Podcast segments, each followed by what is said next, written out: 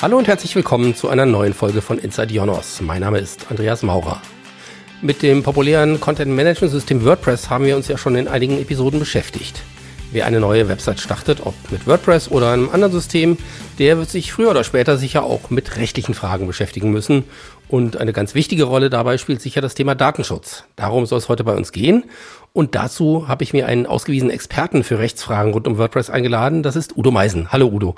Hallo Andreas. Udo, du warst früher Fachanwalt für Steuerrecht, jetzt kümmerst du dich um WordPress, Internetrecht etc. Wie bist du dazu gekommen? Ja, das war eigentlich Zufall. Ich hatte damals als Anwalt immer äh, schon eine Webseite und mir war das immer zu blöd, nur eine Webseite zu haben, so diese übliche Webvisitenkarte. Hallo Welt, hier bin ich.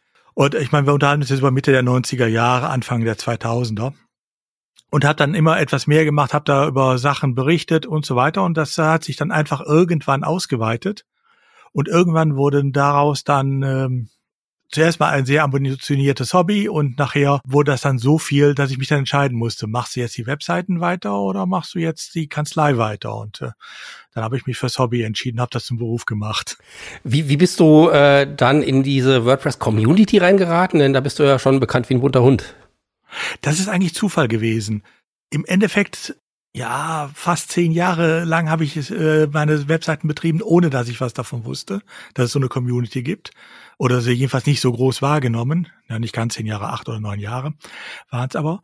Ähm, und dann habe ich durch Zufall ähm, auf der Frostcon, das ist hier so eine Konferenz in, äh, im Köln-Bonner Raum über freie Software, äh, festgestellt, da gibt's ja tatsächlich einen Entwicklerraum, äh, der wurde hier betrieben von äh, dem damaligen Meetup in Köln oder dem heutigen Meetup in Köln auch noch.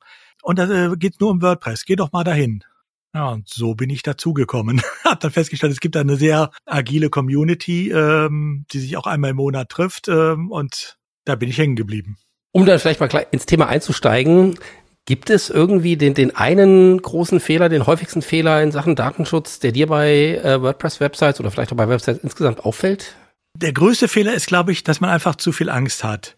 Die einen sagen, ja, ich möchte ja gerne, aber ich habe Angst, dass ich überhaupt was falsch mache, deshalb lasse ich es äh, sein. Das ist der ganz große Fehler. Also nur wegen solcher Sachen zu sagen, ich mache es lieber gar nicht. Äh, und der andere ist, dass ich dann ständig sehe, dass da wieder äh, irgendwelche Cookie-Banner drauf sind, weil das muss man ja haben. Man setzt gar keine Cookies, aber den Cookie-Banner muss man haben und solche Geschichten. Ähm, manchmal sollte man einfach auch äh, mal seinen gesunden Menschenverstand an äh, werfen und einfach auch manchmal überlegen, brauche ich das? Äh, das äh, erleichtert manchmal die Umsetzung. Da schließt vielleicht gleich eine Frage an, äh, die ich mir hier auch notiert habe, nämlich welche rechtlichen Grundlagen muss ich denn als Webseitenbetreiber wirklich kennen? Ach, das ist noch nicht mal so viel. Also für eine allgemeine Webseite, ich muss wissen, dass ich ein Impressum brauche. Da muss ja nicht viel drinstehen. Da muss drinstehen der Name und die Adresse äh, eine E-Mail-Adresse und eine zweite Möglichkeit, wie ich elektronisch Kontakt aufnehmen kann. Das ist ja nicht so viel. Das reicht eigentlich schon für eine normale Webseite.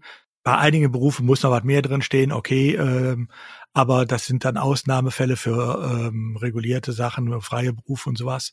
Ich muss ein bisschen mich auskennen im Datenschutz, insoweit als dass ich weiß, dass ich eine Datenschutzerklärung brauche. Wenn ich weiß, dass ich sie brauche, finde ich auch immer Muster dafür. Entweder fragt man mal äh, im nächsten WordPress-Meetup nach, äh, da gibt es genug, äh, die Muster haben. Oder aber ähm, es gibt ja auch so Datenschutzerklärungsgeneratoren, die gar nicht so schlecht sind. Also da gibt es ja Möglichkeiten genug. Das sind Sachen, die muss ich wissen. Ähm, alles andere sind eigentlich Sachen, je nachdem, was ich betreibe. Wenn ich natürlich damit eine berufliche Präsenz mache, muss ich eventuell auch irgendwelche berufsrechtlichen Regelungen einhalten. Wenn ich damit einen Shop betreibe, muss ich mich auch drum kümmern, dass ich da natürlich alles einhalte, was ich aber auch im normalen Leben, wenn ich einen Job äh, in der Fußgängerzone betreiben würde, muss ich die gleichen Regeln einhalten. Also das sind Sachen, da muss ich mich dann natürlich auch noch zusätzlich drum kümmern. Aber eine einfache Webseite ist problemlos. Das heißt, genau, wenn ich jetzt einfach mein neues Blog starte mit WordPress, dann muss ich äh, nicht gleich zum nächsten Rechtsanwalt rennen erstmal? Nein. Wie gesagt, ich brauche ein Impressum drin, da steht der Name und meine Adresse drin. Wenn ich die richtige Adresse nicht reinsetzen will, aus welchen Gründen auch immer, muss ich mir was einfallen lassen. Gut, aber im einfachsten Fall mein Name, meine Adresse. Ich brauche eine kleine Datenschutzerklärung, aber da steht hier auch nur drin, neben den üblichen Einleitungen und Abschluss, den ich mir aber überall rauskopieren kann, weil die sind eh aus dem Gesetz kopiert, ich betreibe hier einen äh, Blog bei einem Hoster, mit dem habe ich einen Auftragsverarbeitungsvertrag, der loggt äh, deine IP-Adresse und ansonsten mache ich nichts Böses. Das reicht ja schon. Alles andere muss ich nur reinsetzen, wenn ich noch zusätzliche Sachen mache. Wenn ich natürlich sage, ich will jetzt auch noch eine Besucheranalyse oder sonst was haben, dann muss ich mehr reinschreiben, die Datenschutzerklärung. Ansonsten ist die relativ kurz. Und äh, notfalls, wie gesagt, nehme ich dafür einen der entsprechenden äh, Generatoren, die es im Netz überall gibt. Das sind ja jetzt alles eigentlich Punkte, die, die gelten wahrscheinlich für jede Website. Gibt es bei WordPress irgendwelche Besonderheiten, äh, auf die man als äh, Neueinsteiger achten sollte? Also zuerst mal WordPress, um eins klarzustellen, wir unterhalten uns über selbst gehostete Webseiten, also die man zum Beispiel bei euch hostet und äh, darauf, wenn man bei euch äh, ein entsprechendes Paket holt und darauf seine Webseite betreibt. Da brauche ich nicht viel zu beachten. WordPress an sich, von sich aus, hat keine großen Datenschutzprobleme, hat ein, zwei Kleinigkeiten, aber die sind zumindest am Anfang unproblematisch äh, bei einer einfachen Seite. Es gibt bei WordPress nur, bitte aufpassen, es gibt bei WordPress natürlich auch noch WordPress.com. Das ist ein Angebot, was eine amerikanische Firma auf amerikanischen Servern betreibt, die keinerlei Datenschutzerklärungen in der vernünftigen Form rausgibt. Ähm, also dahinter steckt sogar der Gründer von WordPress oder einer der beiden Gründer. Aber die absolut nicht äh, datenschutzkonform in unserem Sinne arbeiten. Das heißt, deren Sachen muss ich natürlich vermeiden. Ähm, WordPress.com kriege ich hier nicht, äh, also das gehostete Paket, da habe ich zwar weniger Probleme mit, weil ich muss mich um nichts kümmern, ne? mir wird die Seite ja schon vorgesetzt praktisch. Äh, das kriege ich hier nicht datenschutzkonform hin. Aber wenn ich das eine, auf einer eigenen Seite mache, ist es kein Problem. Außer vielleicht, äh, es werden immer zwei Plugins mitgeliefert. Das eine ist nur so, um zu zeigen, wie so ein Plugin funktioniert. Das andere ist so ein Spam-Plugin für Kommentare. Äh, das sollte ich auch in Deutschland löschen. Das ist in der EU auch nicht zulässig, so wie es da gemacht wird.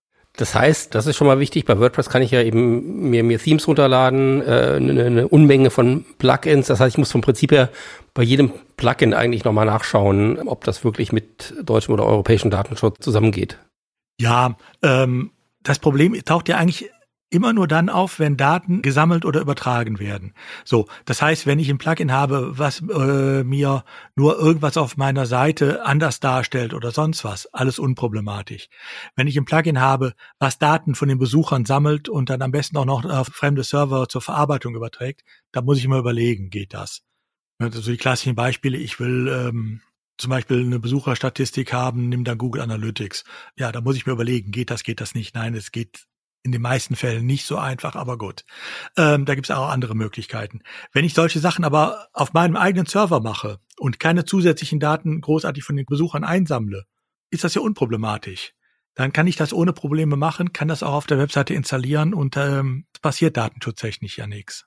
Jetzt hast du das in den USA gehostete und gemanagte WordPress.com erwähnt. Es gibt ja auch bei uns, bei Jonas, bei den meisten Webhostern, äh, hast du ja oft die Auswahl zwischen entweder einem komplett äh, selbstverwalteten WordPress, also du holst dir einen nackten Webspace oder einen Server und installierst dann WordPress äh, von der Pike auf selbst, oder aber du holst dir ein äh, Managed WordPress-Paket, wo der Provider eben schon viele Sachen äh, für dich erledigt im Hintergrund. Gibt es da nochmal Unterschiede oder gibt es da eine Empfehlung, die du in Sachen Datenschutz aussprechen würdest? Das sollte ich nicht vom Datenschutz abhängig machen, was ich da nehme. Da nehme ich das, was äh, mir am besten entgegenkommt. Das heißt, wenn ich sage, äh, ich möchte mich auch technisch ein bisschen selber drum kümmern und so weiter, dann installiere ich selber alles. Wenn ich sage, ich will einfach nur drauf schreiben und um den Technikkram soll sich äh, mein Hoster kümmern, dann nehme ich natürlich ein Managed WordPress-Paket. Ob ich das äh, jetzt bei euch das eine oder das andere Paket nehme, ist eigentlich egal. Was ich brauche, ist in jedem Fall ein Auftragsverarbeitungsvertrag weil äh, ihr verarbeitet so oder so die IP-Adressen der Besucher und damit haben wir personenbezogene Daten. Den kriege ich aber ja von ähm, seriösen Hoster auch immer. Das ist ja kein Thema. Ob der jetzt benutzt wird, äh, um damit ein Managed WordPress zu realisieren oder ein normales äh, WordPress, was ich selber betreue, das ist vollkommen egal. Du hast jetzt eine Reihe von Themen schon erwähnt, da kommen wir vielleicht gleich im Detail nochmal drauf, aber so, so ein Thema, das glaube ich über dem The Thema Datenschutz in Europa ja immer drüber schwebt, ist die berühmte DSGVO, die Datenschutzgrundverordnung. Was muss ich da äh, erstmal als Anwender wissen? Und dann kommen wir vielleicht äh, darüber auch gleich zu den, den einzelnen äh, äh, spannenden Fragen, über die man auch regelmäßig was liest ähm, und, und die sicherlich den einen oder anderen treffen. Ja, ich muss halt wissen, ähm, es gibt in der Datenschutzgrundverordnung äh, zwei Grundprinzipien. Erstens, es dreht sich nur um personenbezogene Daten.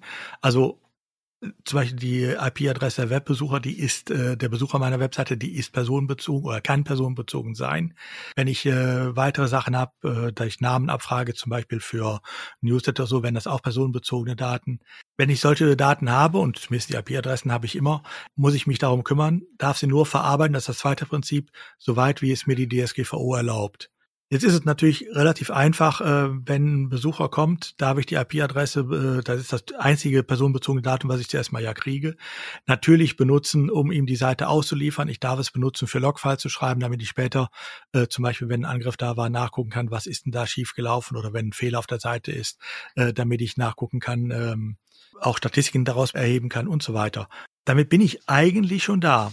Alles andere äh, sind dann Sachen, die ich zusätzlich mache, also wo ich zusätzlich noch hingehe und äh, Angebote mache. Ich will unbedingt eine äh, äh, Google Maps drauf haben, ich will unbedingt Google Analytics drauf haben, weil mir einer gesagt hat, das musst du unbedingt haben.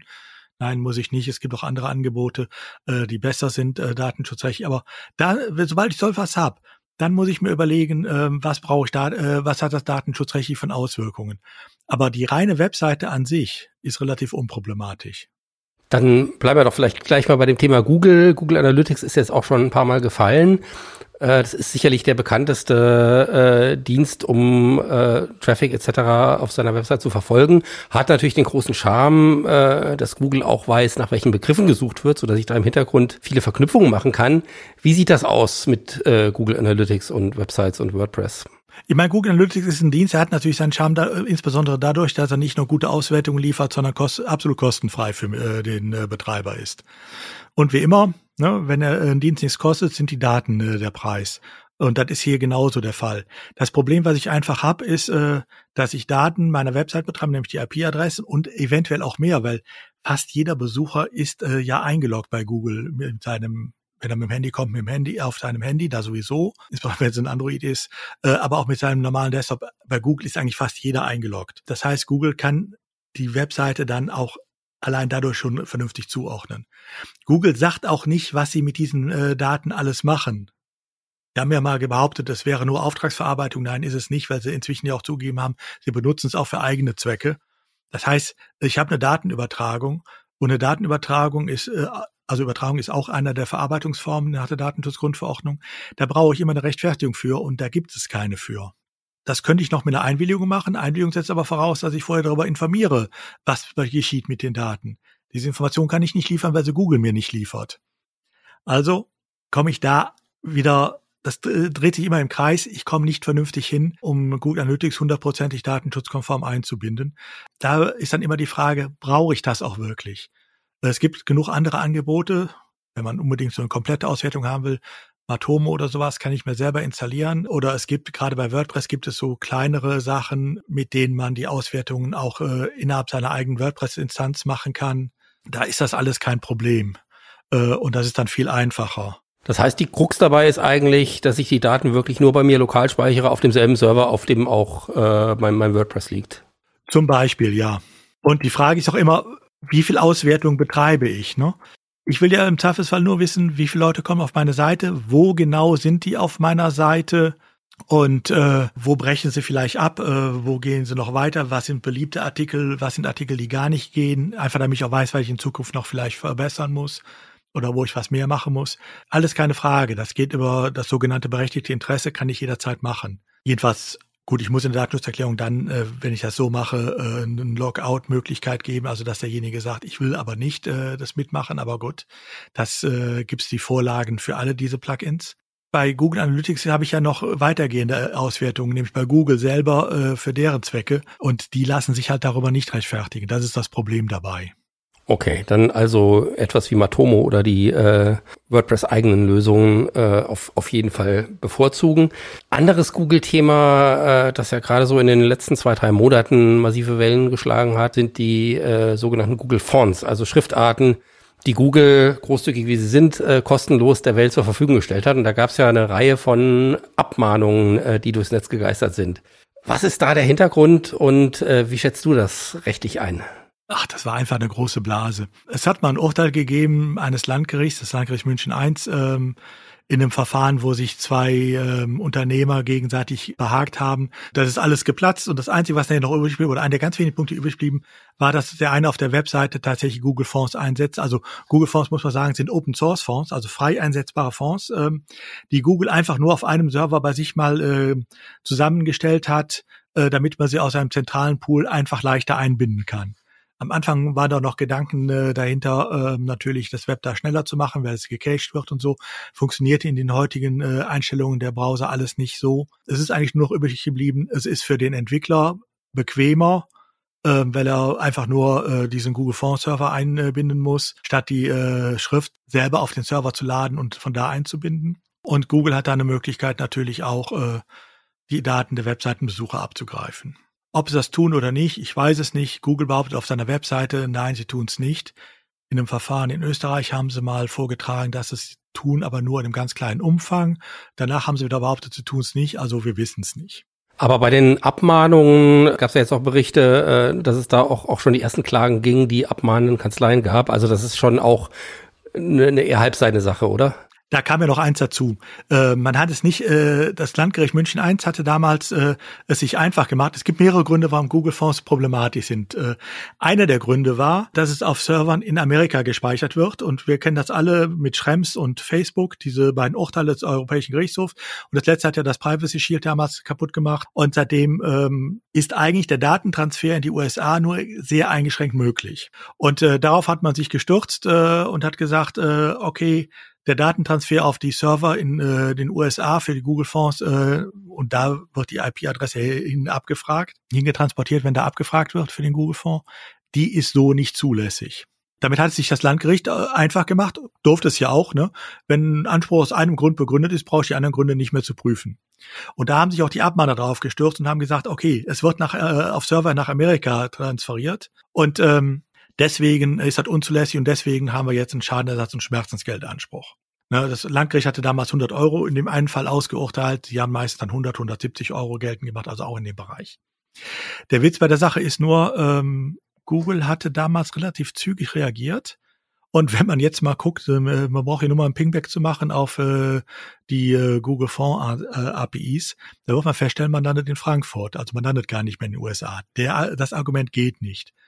Dazu kam auch, dass die Abmahnschreiben, zumindest die ähm, Abmahnschreiben der beiden Anwälte, die da groß durch die Presse gingen, weil sie da die großen Wellen gemacht haben, die behaupteten ja noch nicht mal, dass eine Person, natürliche Person diese Aufrufe gemacht hat, sondern die Aufrufe hat dann irgendein Verein gemacht haben wir eben gesagt, personenbezogene Daten. Personenbezogene Daten setzt aber voraus, dass ich eine Person da habe und nicht irgendeine äh, Körperschaft, also ein Verein oder eine GmbH oder sonst was. Das heißt, äh, das war schon klar, es funktioniert so nicht.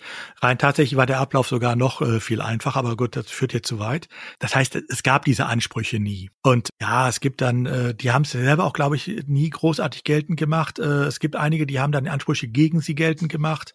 Aber wenn man so einen Fall gekriegt hat, abheften, und vergessen. Vielleicht, um nochmal den Bogen zu WordPress zu spannen, äh, gibt es denn bei WordPress Fälle, wo ich mir diese Google Fonts vielleicht auch ganz unbeabsichtigt in Anführungszeichen einfange über ein, ein Theme oder so? Ich glaube, das waren die meisten Fälle, ne? Ich kann mir nicht vorstellen, dass irgendeiner, oder ich kann mir kaum vorstellen, dass irgendeiner der Webseitenbetreiber überhaupt wusste, dass er die Google Fonds bei sich, also die Fonds über den Google Fonds Server so bei sich eingebunden hat. Der hat nur gesehen, ich habe hier ein Theme, das sieht wunderbar aus und das will ich jetzt benutzen. Und der Entwickler des Themes hat sich halt einfach gemacht und hat ähm, das über Google Fonds eingebunden. Das war ja jahrelang das einfachste und State of the Art auch. Die Betreiber, die wussten gar nicht, dass das so ging, weil das hat sie nie interessiert und äh, Warum sollte man als Betreiber einer Webseite äh, in die Technik reingucken? Wenn ich da reingucken kann, kann ich es auch selber machen. Ich will, äh, ich benutze es ja gerade, weil es einfach für mich ist. Das heißt, einerseits, wenn mir so eine Abmahnung ins Haus flattert, muss ich erstmal nicht unbedingt gleich in Panik ausbrechen. Wahrscheinlich macht es in dem Fall äh, trotzdem Sinn, vielleicht mit dem Anwalt zu sprechen, wie man reagieren soll. Aber äh, Ärger ersparen kann ich mir wahrscheinlich auch, indem ich mir meine Open Source Fonts einfach aus einer anderen Quelle besorge und die auch wieder lokal bei mir installiere. Also es ist richtig, äh, dass man Google Fonds dann austauscht auch. Ähm, sollte man sowieso machen. Also wenn man äh, Fonds über Google Fonds noch eingebunden hat, Ähm, das ist relativ leicht auch auszutauschen, ähm, selbst ohne große Fachkenntnisse.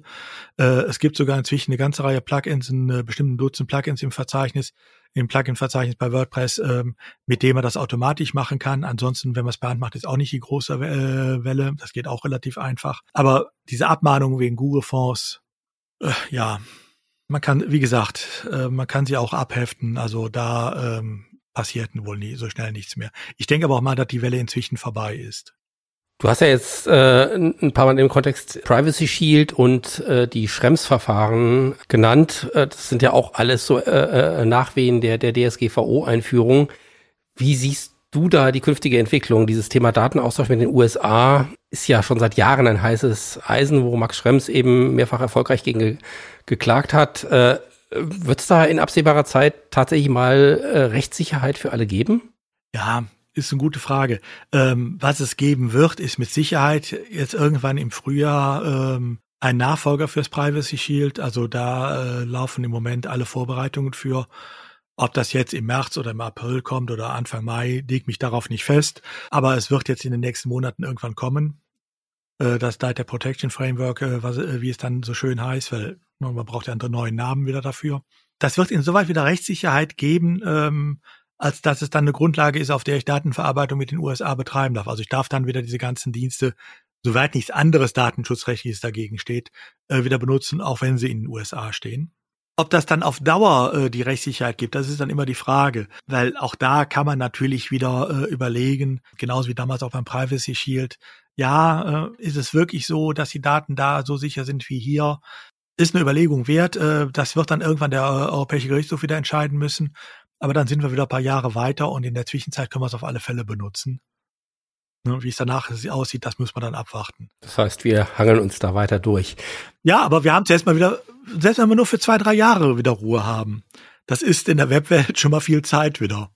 Letztes Schlagwort, das ich noch auf meiner Liste habe, auch das hast du, glaube ich, ganz am Anfang schon mal erwähnt. Ähm, das ist, glaube ich, das, was nach der Einführung oder dem, dem Inkrafttreten der DSGVO die meisten Leute bemerkt haben, dass plötzlich auf allen Webseiten dieser Welt oder zumindest mal in Europa die berühmten Cookie-Banner aufgepoppt sind. Was hat es damit auf sich und muss das wirklich so sein, wie es ist? Die moderne Seuche des Internets. Äh, nein, es muss so bei vielen Seiten nicht sein. Also der Hintergrund ist, äh, es gibt neben dem typischen Datenschutz gibt es noch eine sogenannte E-Privacy-Richtlinie der EU. Da geht es darum, äh, dass nichts auf mein Handy oder auf meinen Computer kommt, äh, surfen, was ich nicht drauf haben will. Und wenn das technisch notwendig ist, ja, dann darf es. Und wenn es nicht technisch notwendig ist, darf es nur, wenn ich äh, eine Einwilligung erteile. Das hat man in Deutschland am Anfang äh, einfach so umgesetzt, dass man gesagt hat, okay, wir haben eine Regel im Telemediengesetz, da steht drin, äh, informier drüber in der Datenschutzerklärung und vergiss es danach. Das hat wunderbar funktioniert. Ne? Die EU um uns herum hatte schon die Cookie-Banner, wir brauchten sie nicht. Das äh, war dann zu Ende, als der Bundesgerichtshof in einem Verfahren äh, dann mal dem Europäischen Gerichtshof die Frage vorgelegt hat, ist das eigentlich eine vernünftige Umsetzung? Und der Europäische Gerichtshof hat natürlich genauso geantwortet, wie man es erwarten musste. Hat gesagt, nee, das ist es nicht. Seitdem gibt's halt bei uns in Deutschland jetzt äh, eine neue gesetzliche Regelung, das ist das sogenannte Telekommunikations-, Telemedien-, Datenschutzgesetz. TTDSG muss man sich sonst nicht merken, ähm, aber da steht halt jetzt auch die Regel nochmal ausdrücklich drin. Cookies sind nur zulässig, wenn sie entweder technisch notwendig sind oder wenn ich eine ausdrückliche Einwilligung habe. Äh, und das sind halt die Cookie-Banners. Nur, wir haben halt zwei Einschränkungen. Äh, erstens mal, ich muss überhaupt Cookies setzen. Ja, viele Seiten haben die Cookie-Banner, weil alle Welt sie hat, aber setzen gar keine Cookies. Und es muss auch ein Cookie sein, was nicht technisch notwendig ist. So, das heißt, ich habe, um ein Beispiel zu bleiben, ich habe einen Shop. Dann ist der Warenkorb, ist auch ein Cookie, äh, was da gesetzt wird. Aber das ist technisch notwendig, äh, weil wie will ich sonst äh, sicher machen? Ich habe Mitgliederbereiche, da muss ich natürlich, wenn der eingeloggt, äh, der sich einloggt, einen Cookie setzen, damit ich weiß, er ist eingeloggt und ihn nicht bei jedem Website, äh, Aufruf an der neuen Seite wieder die Einlogmaske gebe technisch notwendig. Da brauche ich auch nichts für. Ich brauche das Cookie Banner eigentlich nur dann, wenn ich aus weitergehenden äh, Zwecken tracken will. Also ich will wissen, was hat er gemacht, um mir dann irgendwo Werbung unterzuschieben. Oder ich will selber Werbung ausspielen und äh, ich habe hier dann äh, über die Werbenetzwerke die Cookies, äh, die gesetzt werden. In den Fällen muss ich dann tatsächlich einen Cookie-Banner setzen, aber nur in den Fällen. Wie sieht's aus, wenn ich jetzt so, so ein Tracking-Tool wie eben Matomo einsetze und, und wirklich nur wissen will, äh, wie viele Besucher habe ich und, und, und vielleicht noch, wo die herkommen, aber ich mache nichts mit dieser Information? Muss ich dann oder? Ja, Matomo setzt eigentlich einen Cookie, ja. Für das müsste ich dann auch, äh, weil es nicht technisch notwendig ist, äh, einen Cookie-Banner machen. Aber ich kann Matomo so betreiben, dass es kein Cookie setzt. Äh, es geht mir dann genau eine Information flöten, das ist die Information nach den wiederkehrenden Besuchern. Also ich kann ja nicht mehr erkennen, ob jemand, der heute die Webseite besucht, vor einer Woche schon mal da war. Das ist die einzige Information, äh, die ich dann nicht habe. Ansonsten die Auswertungen laufen genauso, wie sie auch äh, mit Cookie laufen würden. Und in dem Moment, wo ich Matomo setze und äh, dieses Cookie so konfiguriert, dass dieses Cookie nicht gesetzt wird, kann ich Matomo ohne Cookie-Banner betreiben. Was natürlich ein Riesenvorteil ist, ne, muss man ja auch sehen. Weil diese Cookie-Banner, die haben Einwilligungsquoten, ja, Untersuchungen sagen zwischen 50 und 60, äh, 66 Prozent, also der Hälfte bis zwei Drittel. Das heißt, ein Drittel bis äh, 50 äh, Prozent der Besucher, die geben diese Einwilligung nicht. Die würden aber auch dann ja, wenn ich das äh, ähm, diese Besucheranalyse zum Beispiel über Matomo äh, mit dem Cookie-Banner mache, die würden ja gar nicht erfasst werden. Dann nehme ich doch lieber die cookielose Variante und habe dann alle Besucher erfasst. Worauf muss ich, wenn ich jetzt äh, eben eben diese Einwilligung einholen will und ich, ich mache so einen Cookie-Banner, worauf muss ich da achten? Äh, wie muss das Cookie-Banner aussehen? Also es gibt zwei Sachen, die ich beachten muss. Einmal, ich muss informieren, also es gibt immer das Gebot der informierten Einwilligung. Ich muss also sagen, welche Cookies werden gesetzt, aus welchem Zweck werden sie gesetzt, ähm, das muss ich beschreiben. Und das zweite ist, ich darf keine äh, Dark Pattern anwenden. Also ihr kennt alle diese Cookie-Banner, ähm, da steht dann drauf, allem zustimmen. Und daneben gibt's da nicht äh, allem nicht zustimmen, sondern daneben gibt's da nur Einstellungen oder wie auch immer man es bezeichnet. Und da muss man sich über Seiten hangeln, bis hat man irgendwo äh, dann äh, einen Haken findet, äh, abspeichern äh, der Ergebnisse. Und das ist dann, wenn ich nichts angekreuzt habe, nein. Das geht nicht. Wie sieht das denn jetzt bei äh, WordPress aus? Hilft mir WordPress dabei? Denn es ist ja jetzt auch nicht ganz trivial, so ein, so ein Banner zu erstellen und das mit den Cookies zu verknüpfen. WordPress selber hat kein Cookie-Banner dabei weil für WordPress an sich, für den Betrieb brauche ich es auch nicht. Äh, es gibt genug Plugins, die sowas machen, bezahlbare äh, Plugins, also die äh, das auf einem Abo-Modell dann betreiben. Äh, es gibt auch einige freie wie Compliance, äh, mit dem man das äh, sich einfach aus dem WordPress-Repository runterladen kann, die das dann für einen machen. Aber auch die sind alle immer nur so gut, wie ich es haben will. Das heißt, wenn ich die so einstelle, äh, dass sie eben nur diesen Button Ja alles akzeptieren oder hangel die durch die Einstellungen äh, einstelle, dann habe ich dieses Dark Pattern, was eben nicht erlaubt ist. Wenn ich äh, die so einstelle, dass ich Ja und Nein als gleichwertige Buttons da drauf habe, dann habe ich es halt da ähm, den Anforderungen entsprechend. Das ist dann immer eine Einstellung, die ich betreiben muss. Zum Schluss äh, vielleicht noch der Blick in die Glaskugel. Äh, wir sind ja jetzt immer noch am Anfang eines neuen Jahres. Neues Jahr, da kommen in der Regel auch neue Gesetze. Kann man da schon sagen, äh, was sich äh, an, an relevanten Sachen für Webseitenbetreiber äh, ändern wird? Also wie gesagt, äh, es wird das äh, Data Privacy Framework kommen. Das heißt, ich habe wieder nicht mehr, ich habe demnächst nicht mehr die Probleme mit dem Datentransfer, wenn ich die Dienste aus den USA einbinde. Ähm, jedenfalls nicht mehr dieses Problem. Ansonsten, was im Moment alles vor der Tür steht, äh, Digital Service Act, Digital Marketing Act betrifft eigentlich eher große Seiten, betrifft nicht den einfachen kleinen äh, Webseitenbetreiber, so dass ich da eigentlich nicht so viel habe. Es gibt so paar Sachen, äh, die sich abzeichnen, wo was passieren könnte. Das betrifft diese Cookie-Banner. Da gibt es inzwischen erste Urteile, äh, die diese Dark Pattern äh, als rechtswidrig auch bezeichnen da würde ich nicht ausschließen, dass es da die nächsten Monate durchaus nochmal zu einer Reihe von Abmahnungen oder so auch kommt. Weil das sind ja Verstöße, die lassen sich ja leicht feststellen. Äh, sowas kann man dann wieder versuchen auch zu automatisieren oder sonst was. Also da würde ich nicht ausschließen, dass da wieder was passiert. Ansonsten denke ich mal, steht im Moment nichts an, wo ich sagen müsste, da muss ein Website-Betreiber dann in drei Monaten aufpassen, da äh, wird sich was ändern. Ich glaube, da haben wir jetzt einen schönen Rundumschlag äh, als Einstieg in das Thema Datenschutz äh, und WordPress und Webhosting gemacht. Äh, wenn unsere HörerInnen jetzt noch mehr über das Thema Datenschutz und Recht äh, rund um das Thema WordPress und Hosting erfahren möchten, was für Adressen kannst du da empfehlen oder welche Orte? Also, was ich immer empfehlen kann, guckt bei euch lokal nach den WordPress-Meetups. Ähm, die gibt es eigentlich in fast allen größeren Städten oder ja, manchmal muss man auch vielleicht eine Stadt weiterfahren, aber Die gibt es in vielen Städten. Die treffen sich meistens einmal im Monat und da sind auch immer wieder diese Fragen äh, durchaus Gegenstand. Dann, wenn ich mal Werbung für die Konkurrenz machen darf, ähm, es gibt einen Podcast WP Sofa. Der erscheint alle zwei Wochen. Da gibt's auch so eine Rechtssparte drin, wo neue Entwicklungen eigentlich auch immer relativ zeitnah besprochen werden. Das sind eigentlich so, da kann ich mit diesen beiden Sachen kann ich mich eigentlich sehr gut äh, informieren, was äh, aktuell ist. Alles klar, den Link packen wir gerne in die Show Notes, auch wenn es Konkurrenz ist. Nur Konkurrenz für den äh, Podcast, nicht für euch. ja, auf jeden Fall vielen Dank für diese interessanten Einblicke in das Thema Datenschutz. Wir freuen uns wie immer über Feedback zu dieser Episode oder auch Bewertungen auf den gängigen Podcast-Plattformen.